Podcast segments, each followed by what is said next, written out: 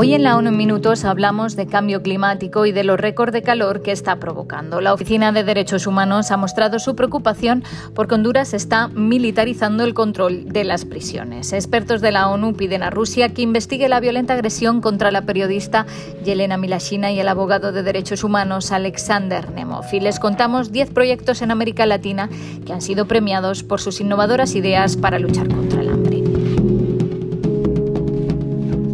El mundo acaba de vivir el mes de junio más caluroso jamás registrado, con temperaturas sin precedentes en la superficie del mar y mínimos del hielo marino antártico. Y julio comienza con más récords.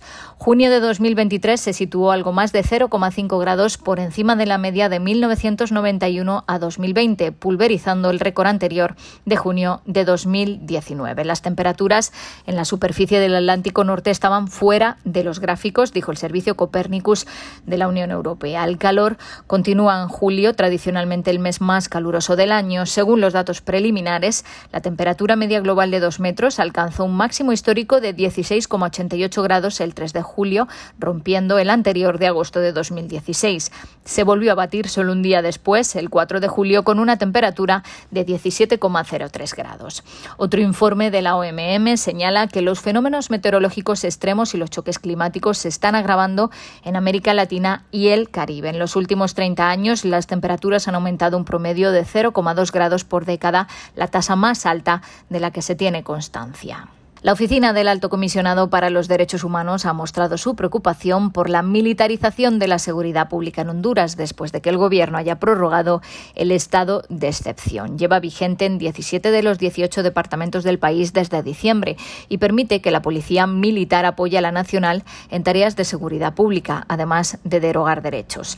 Tras la muerte de 46 mujeres en una prisión por enfrentamientos entre bandas, las autoridades anunciaron que el mando y el control del sistema penitenciario se transfieren transfería a la policía militar. Desde entonces, según informaciones iniciales, los reclusos presuntamente asociados a pandillas han sido golpeados y pateados por la policía militar, sometidos a privación de sueño y se les ha racionado la comida y el agua, acciones que pueden constituir malos tratos. Marta Hurtado es la portavoz de la oficina.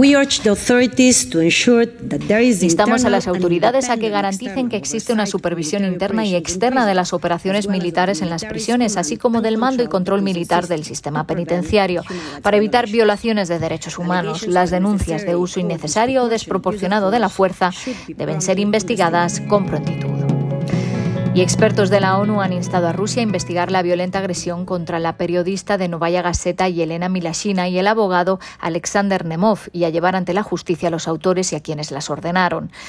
Es otro ejemplo del flagrante desprecio por la seguridad de los periodistas y los defensores de los derechos humanos en la Federación de Rusia, declararon los expertos. El martes 4 de julio, un grupo de enmascarados agredió y golpeó duramente a la pareja, poco después de que llegaran a Chechenia para cubrir el juicio de Sarema Musaeva, la madre de los opositores exiliados que desafiaron al dirigente chechenio Ramzan Kadyrov. Tanto Alexandre Nemov como Yelena Milashina fueron ingresados en el hospital de Grozny con heridas graves.